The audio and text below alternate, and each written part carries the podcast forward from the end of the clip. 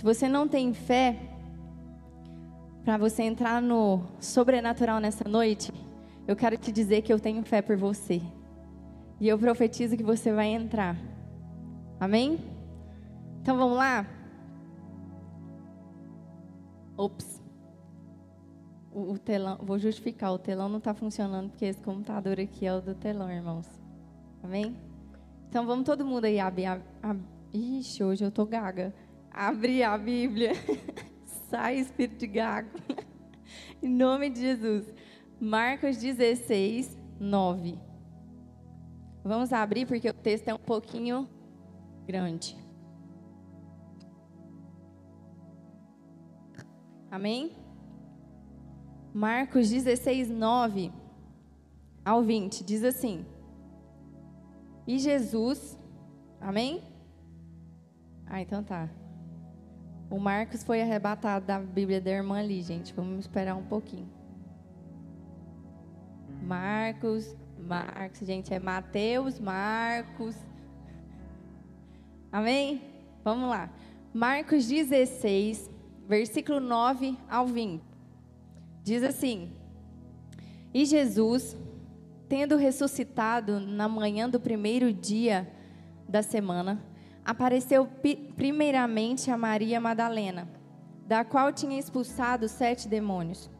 E partindo ela, anunciou aqueles que tinham estado com ele, tristes e chorando. E ouvindo eles que vivia e que tinha sido visto por ela, não creram. E depois manifestou-se de outra forma a dois deles, que iam de caminho para o campo. E indo estes, anunciaram-nos aos outros, mas nem ainda estes creram. Finalmente, apareceu aos onze, estando eles assentados juntamente, e lançou-lhes em rosto a sua incredulidade e dureza de coração, por não haverem crido nos que o tinha visto já ressuscitado. E disse eles: Jesus disse: Ide por todo o mundo, pregai o evangelho a toda criatura. Quem crê e for batizado será salvo, mas quem não crê será condenado. E estes sinais seguirão aos que crerem. Em meu nome expulsarão os demônios, falarão novas línguas, pegarão nas serpentes, e se beberem de alguma coisa mortífera, não lhes fará dano algum.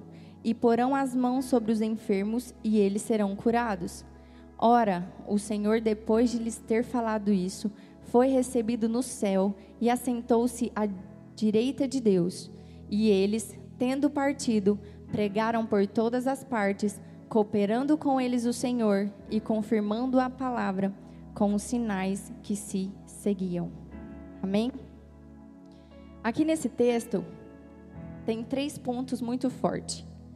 Nesse texto aqui nos mostra pessoas, muitas pessoas incrédulas, poucas pessoas com fé e todos obedientes.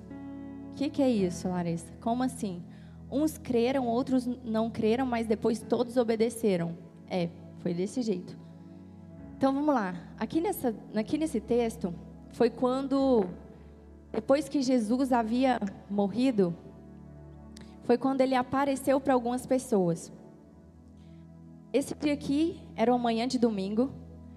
Jesus já havia ressuscitado e de repente Maria, Salo, Maria Madalena, Salomé e Maria, mãe de Tiago, elas preparam alguns olhos e vão levar até o túmulo onde estava Jesus para ungir Jesus. E quando elas chegam ali naquele, túmulo, a pedra, a palavra diz que a pedra estava retirada do lugar. E a palavra diz que quando elas entraram, Jesus não estava mais ali.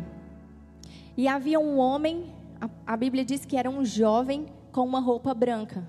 E eles viraram para elas e falaram assim: Vocês estão procurando Jesus, o Messias? Elas, sim, sim. Não, ele não está mais aqui. Vocês não sabem? Ele ressuscitou. Naquele momento, aquelas mulheres ficaram assustadas, atemorizadas e saíram correndo. E a Bíblia diz que elas não comentaram com ninguém. Só que de repente, Maria Madalena estava ali sozinha em um cantinho. E Jesus chega para ela e, e aparece para ela. E naquele, e a Bíblia relata que Jesus, primeiramente, ele apareceu para Maria Madalena. Eu achei algo muito lindo nisso, porque eu sinto que Jesus ele tem um negocinho, um negocinho de um puxa-saco, eu acho, com nós mulheres. Hoje eu vim puxar saco das mulheres. Eu vejo que Jesus ele tem alguma coisa diferente com a gente. Por quê? Quem acredita nisso, mulheres? Nós somos queridinhas de Jesus, né? Beijinho no ombro. Os irmãos. Eu creio muito, por quê? Porque sempre quando Jesus ia fazer algo extraordinário, tinha uma mulher por perto. Quando Jesus foi nascer, ele nasceu mesmo, gente? Da mulher. Ele nos deu essa honra, né, de gerar um, o ser humano, de gerar uma pessoa. Quando Jesus foi realizar o primeiro milagre, uma mulher teve que dar uma cutucadinha ali. Não tem outro microfone, não? Uma mulher teve que dar uma cutucadinha ali em Jesus, que foi Maria. Então, sempre se nós formos lermos a palavra, sempre tinha uma mulher ali no meio. E não foi diferente dessa vez.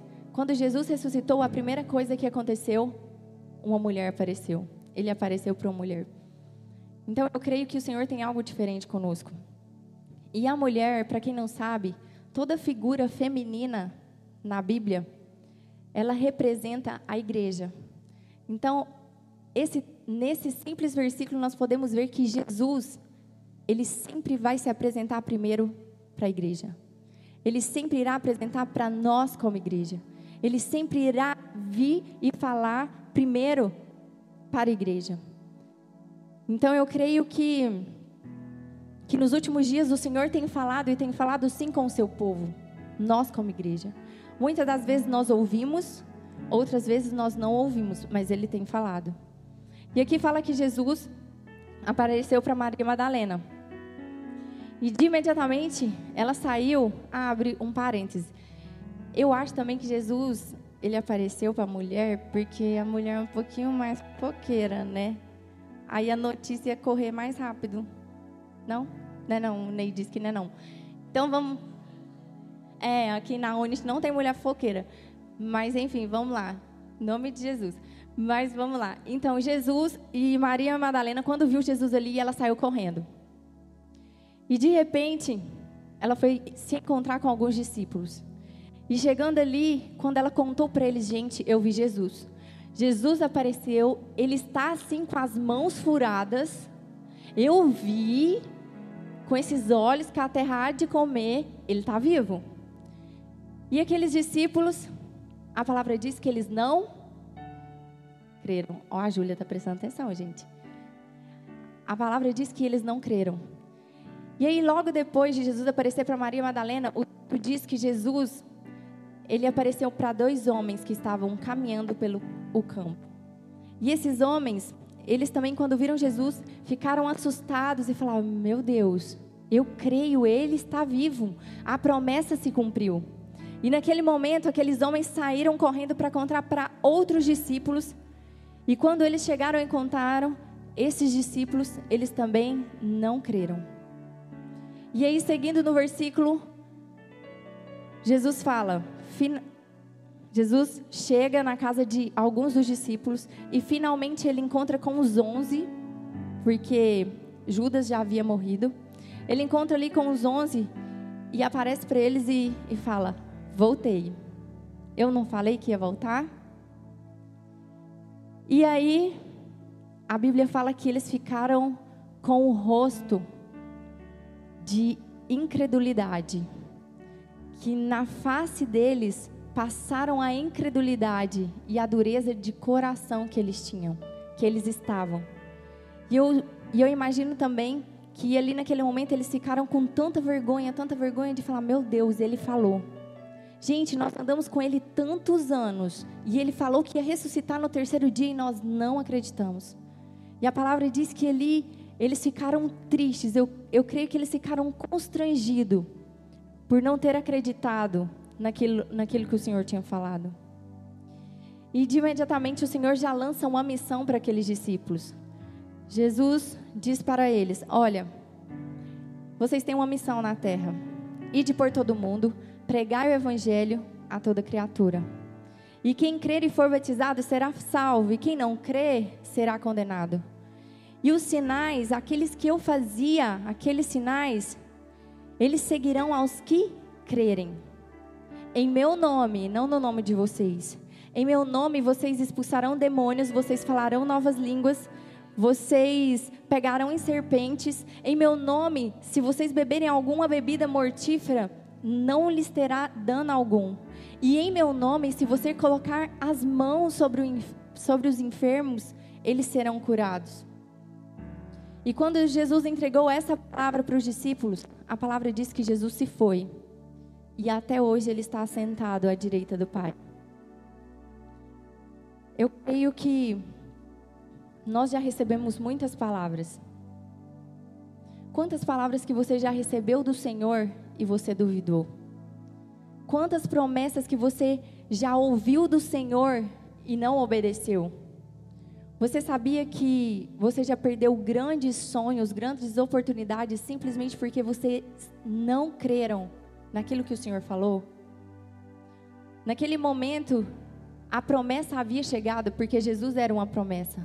E aquele momento a promessa havia chegado, mas aquele povo não creram. Imagine, às vezes você está num tempo que a promessa já chegou para a sua vida e você ainda não creu nela. E isso é muito sério. Então hoje eu quero que você saia daqui crendo. Eu quero que você, eu quero que você saia daqui com a sua fé ativada. Eu quero que você saia daqui obedecendo a palavra. Porque no último versículo diz assim: que quando Jesus se foi, aqueles discípulos, eles levantaram e eles partiram. E a palavra diz que eles pregaram por todas as partes. E a palavra, eu achei algo lindo nessa palavra, algo diferente que eu nunca tinha prestado atenção. Aqui fala que aqueles discípulos, eles começaram a pregar por todas as partes. E fala que o Senhor cooperava com eles. O Senhor cooperava com eles. Como assim? Como o Senhor cooperava com eles? A palavra diz que o Senhor cooperava com eles, afirmando a palavras que eles pregavam através de sinais, através de milagres, através de maravilhas. Então eu quero te convidar hoje para que você venha ser obediente como esses homens. Esses homens se posicionaram e falaram: Eu vou obedecer essa missão que me foi dada. Eu vou obedecer e eu vou pregar a toda criatura. E através desses homens, desses onze, hoje nós conhecemos o Evangelho. Eles impactaram o mundo. E eu creio em nome de Jesus que nós, como igreja Unity, nós, como jovens, homens e mulheres de Goianésia, nós temos o poder para impactar a nossa cidade. Nós só precisamos obedecer. A obediência, ela é a fé que não pensa. Isso não está no Google, viu? Anota aí. Aprendi. a obediência é a fé que não pensa. Por quê? Porque quando Deus manda você fazer algo, se você pensa, ah, será? Aí já não é a fé. Entrou a razão. E onde há razão, não há fé. E onde há fé, não há razão. Então é necessário que nós devemos obedecer, porque quanto mais você obedece, mais é gerada a fé no seu espírito. Quanto mais você obedece, mais você vai desfrutar de um caminho de fé e desfrutar da realidade de fé que o Senhor tem para nós. A obediência ela tem um poder tremendo. Ela tem o poder de te colocar em lugares que você nunca imaginou. E ela tem o poder de te fazer entrar em lugares profundos no Senhor que você nunca imaginou. Então, o meu conselho para você hoje é que você obedeça. Obedeça os princípios, obedeça mandamentos, obedeça aquilo que o Senhor tem, aquilo que o Senhor tem declarado, aquilo que o Senhor tem falado, aquilo que o Senhor tem pregado para que nós cumpríssemos nesses dias. E continuando no versículo 20, nesse último versículo diz que eles partiram e eles pregaram por todas as partes e o Senhor foi cooperando com eles. E o Senhor cooperava confirmando a palavra com os sinais que o seguiam. Você sabia que todas as vezes que você encontrar com Jesus, como aqueles discípulos, todas as vezes que você encontrar com Ele de verdade, face a face, você vai querer obedecê-lo. O Senhor cooperava com aqueles homens Porque nesse versículo eu entendi que todas as vezes que nós nos movermos, todas as vezes que você decidir pregar a palavra de Deus, os sinais, eles virão sobre você.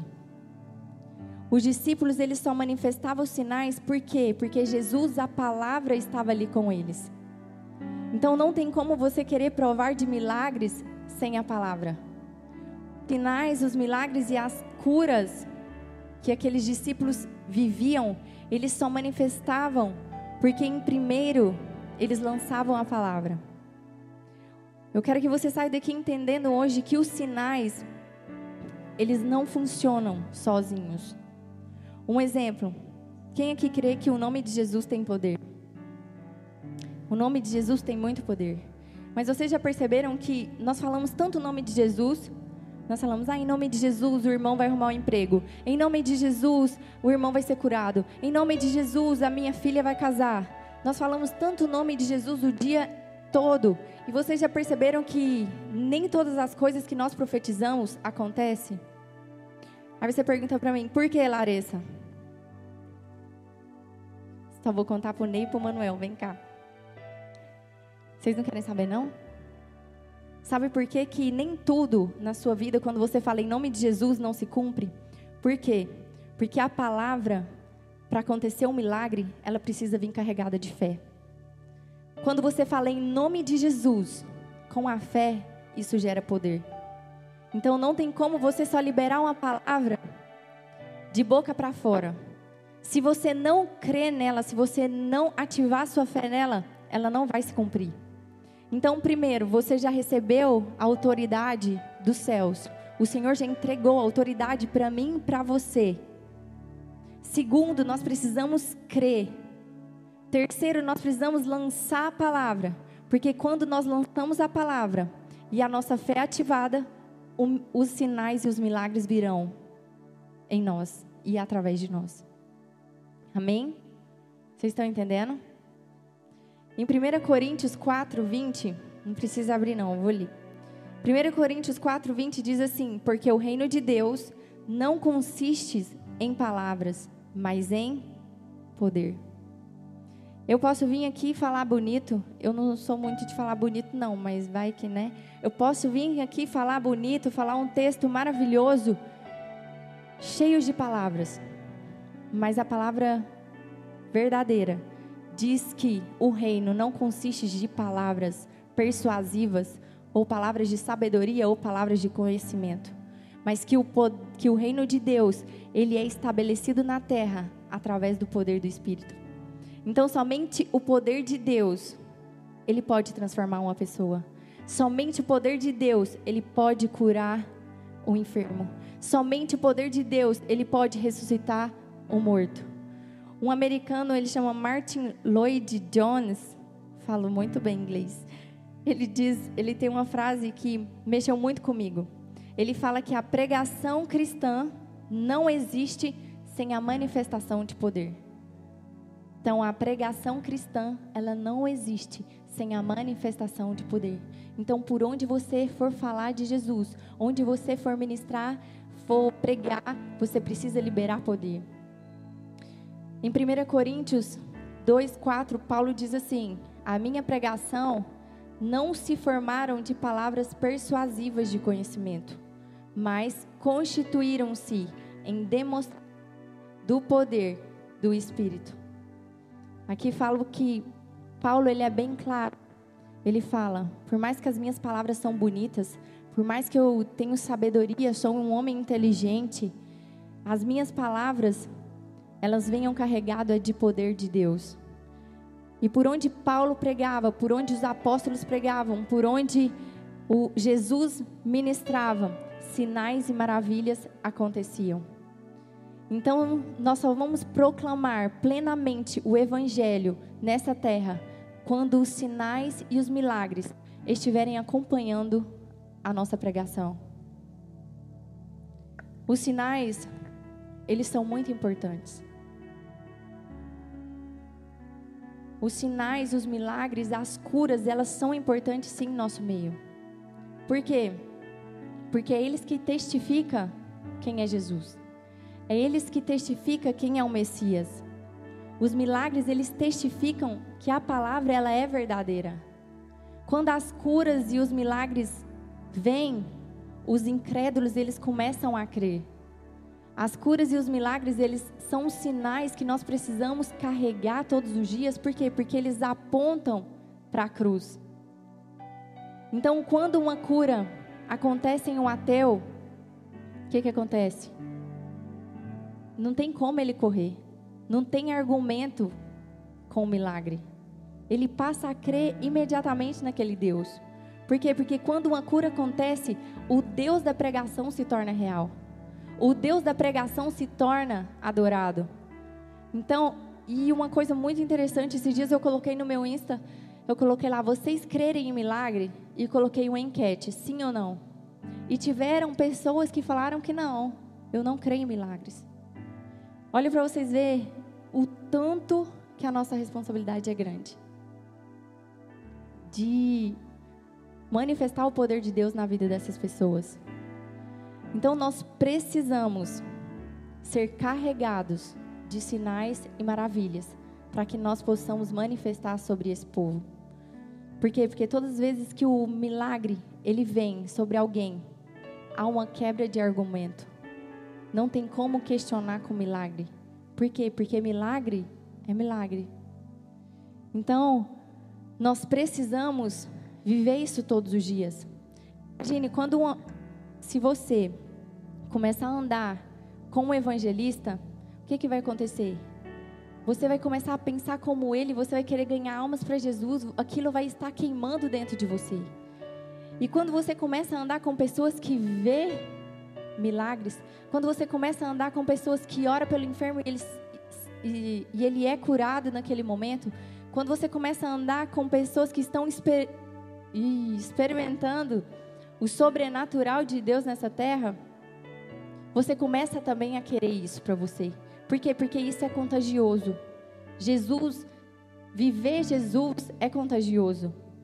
E os sinais na nossa vida, ela é como uma placa aquela placa de, a placa de, de sinalização, ela indica onde é o nosso destino.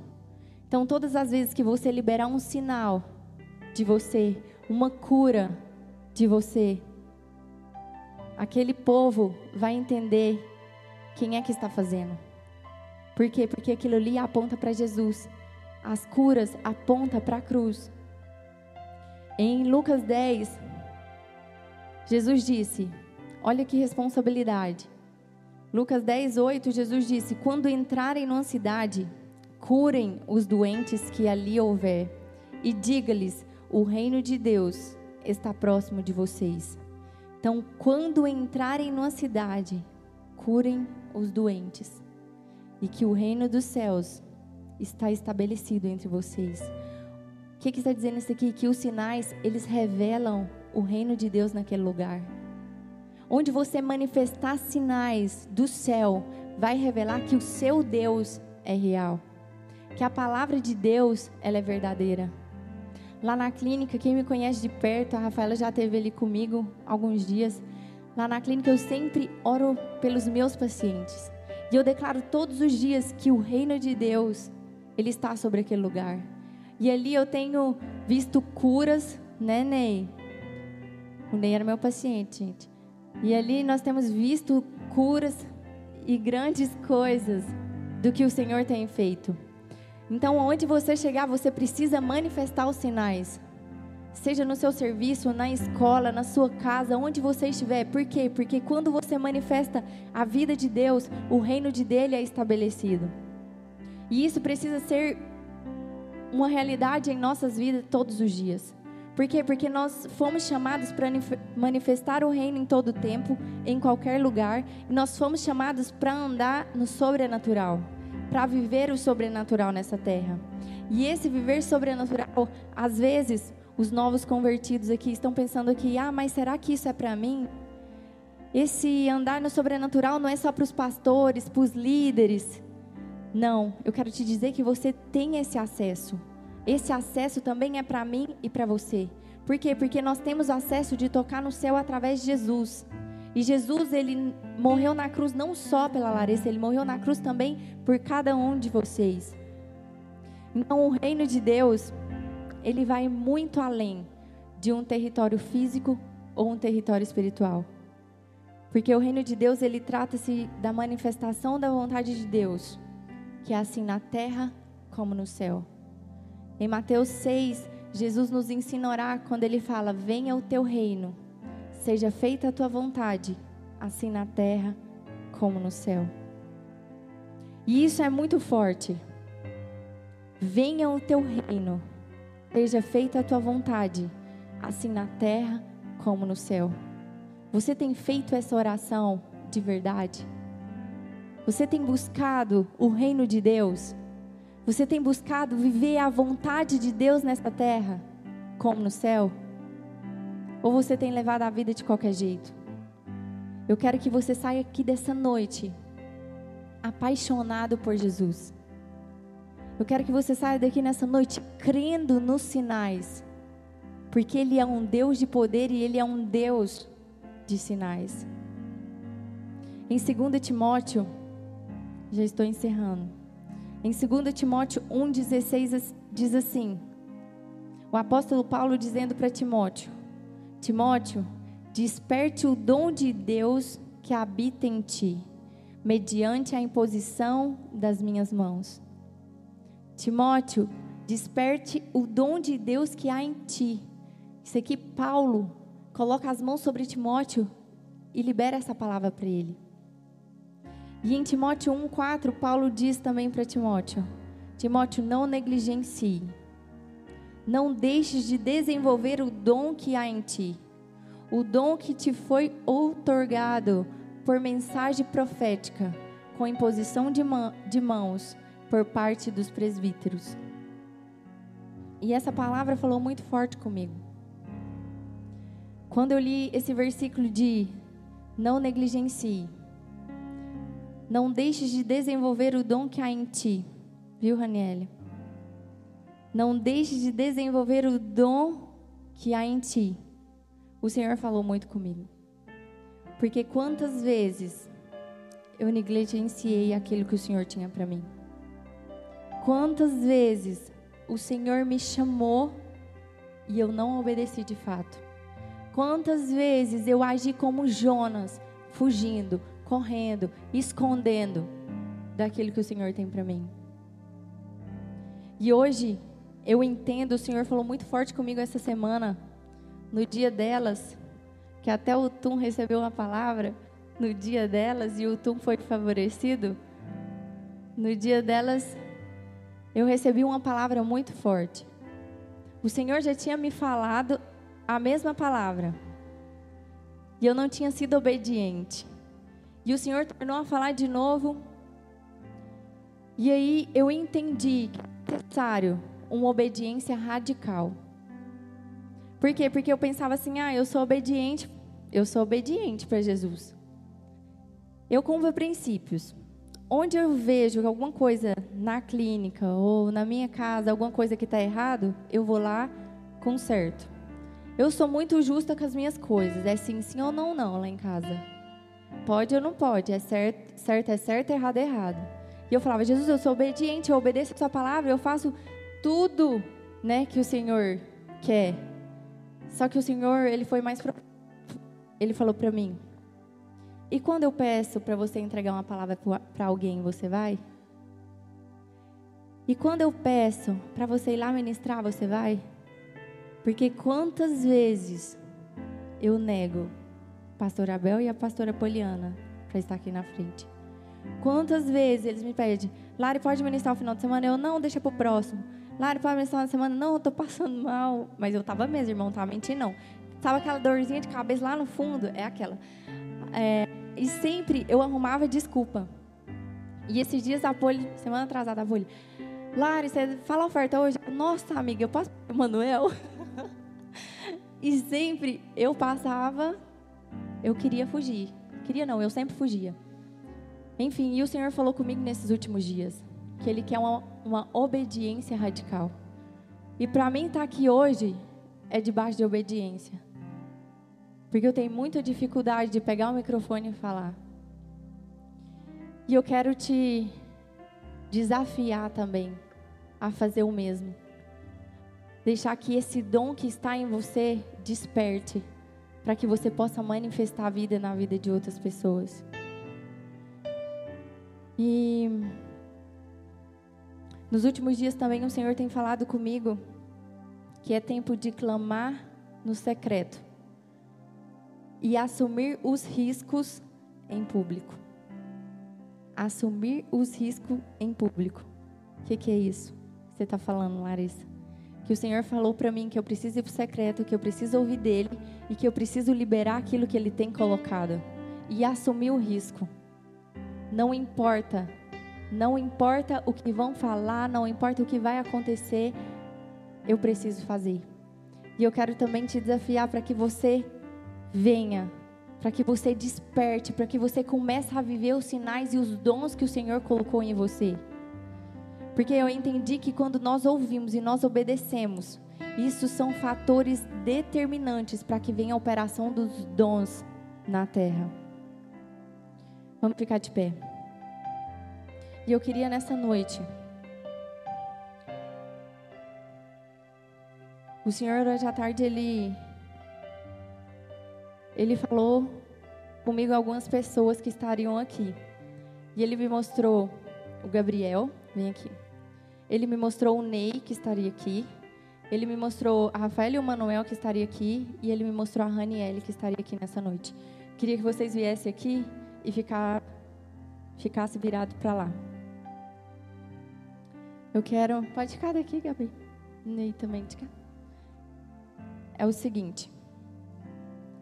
Nós vamos colocar em ação esse versículo de Paulo. O versículo de Paulo diz assim: quando Paulo ora para Timóteo, desperte o dom de Deus que há em ti, mediante a imposição de mãos. Nesse momento, cada um desses homens e dessas mulheres, eles têm dons. Eles têm dons e nós vamos orar por transferência de unção. O Gabriel ele tem dom de cura. Amém? O pastor Ney tem dom de pregador, de levar a palavra aos gentios, aos judeus. Ele tem esse dom de alcançar pessoas que, que muitas das vezes eu não alcanço. E ele vai orar por você que deseja esse dom. A Rafaela tem o dom de profetizar. A Raniele tem o dom de cura. O Manuel ele tem o dom de pastor, de escrever livro. Quem quiser escrever livro, vem aqui, irmão. Amém. Depois você vem. Esses irmãos, esses homens e essas mulheres, eles têm esse dom. Mas eles não têm só esse dom, eles têm vários outros dons. E eles vão ministrar sobre vocês. Então nós vamos orar agora e como Paulo fez com Timóteo, através da imposição de mãos, nós vamos orar para que haja uma transferência de unção. Então, se você deseja pregar, se você deseja orar, se você deseja falar em outras línguas, se você deseja expulsar demônios, se você deseja receber o batismo com o Espírito Santo nessa noite, eu quero que você dê um passo de fé e vai até esses homens e essas mulheres. E vocês falam para eles, se você chegou neles e fala assim: Eu quero que você ore por mim, que eu quero curar no nome de Jesus. Eu quero que vocês orem por mim para que eu seja batizado no Espírito. E eu, em nome de Jesus, eu creio que grandes coisas o Senhor irá fazer nessa noite. Pode vir. Quem deseja receber uma oração, quero que vocês venham. Em nome de Jesus.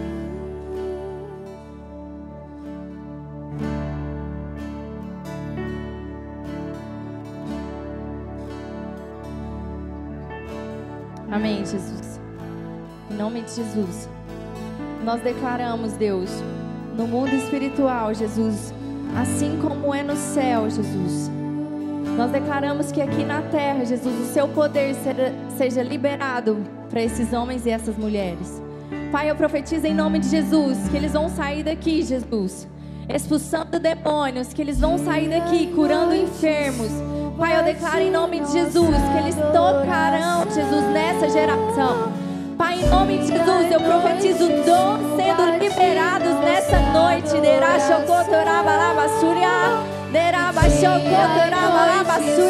Pai, eu profetizo em nome de Jesus a glória do Senhor sobre este lugar. Pai, em nome de Jesus, eu profetizo, Deus,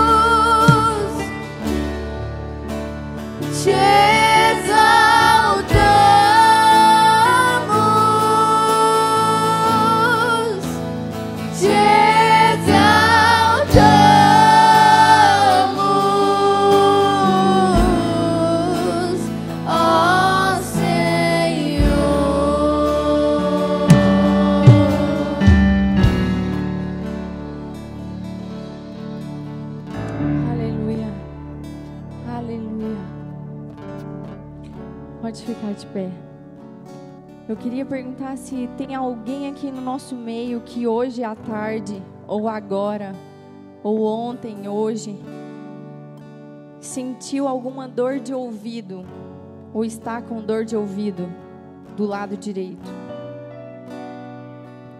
Ninguém? Vem aqui, Caio, que nós vamos orar por você. O Senhor também me mostrou que tinha uma pessoa nessa noite que estaria com dor nos rins. Alguém está com dor nos rins? Esteve com dor nos rins? Quem que está erguendo a mão lá? Olha lá para mim, amiga. Alguém ergueu a mão ali.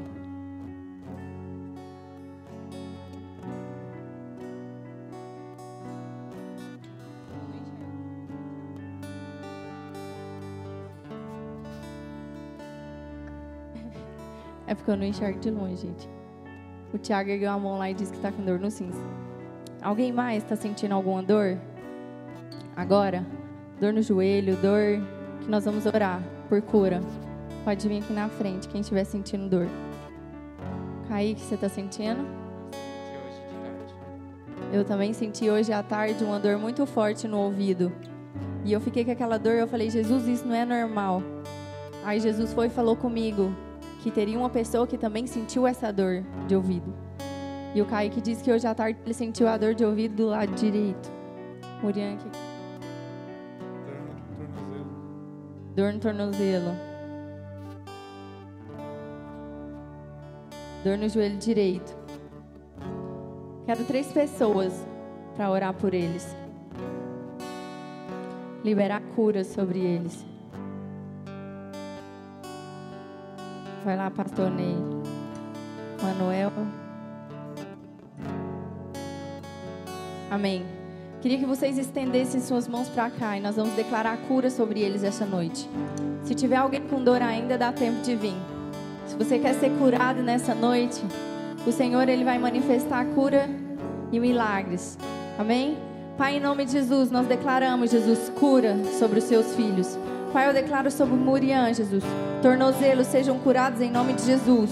Dor, eu te repreendo agora, sai em nome de Jesus. Pai, eu declaro sobre o Pai de Deus ouvido volte a funcionar normal em nome de Jesus.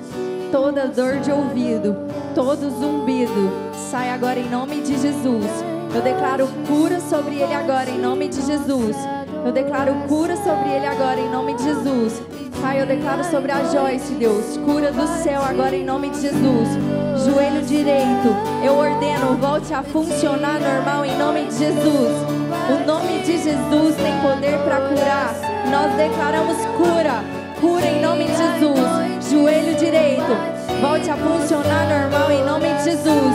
Dor, eu te repreendo e eu declaro cura, cura. Nós cremos no poder da cruz, nós cremos no evangelho da cruz e nós cremos que esses irmãos sairão daqui curados em nome de Jesus. Pai, eu declaro cura, Jesus, sobre o seu povo.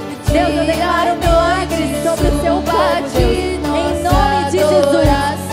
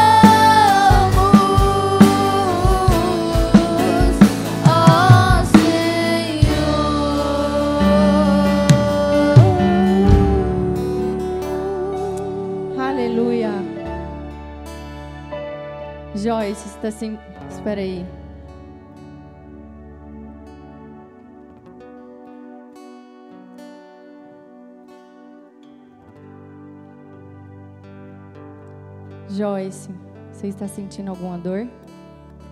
Nenhuma mais. Uma fincada toda vez que eu ia andar, quando eu fazia esse movimento para trás, ele doía muito. Eu tenho esse problema já tem muito tempo nos dois joelhos Só que quando dói, esse aqui me incomoda mais, ele vira. E agora eu, não, eu tava sentindo dor sentada. E aí eu vim pra cá com a dor. Ele orou e a dor não tá mais. Glória a Deus. E eu tô fazendo o movimento e não tá doendo. Batam palmas para Jesus que ele merece. Glória a Deus. Cadê o Kaique? Tá sentindo dor, Kaique? Foi embora? Aleluia! Ele está aqui. Murian tá sentindo dor? Se tiver, nós vamos orar de novo. Amém. Então eu queria que você levantasse suas mãos agora. Fechasse seus olhos.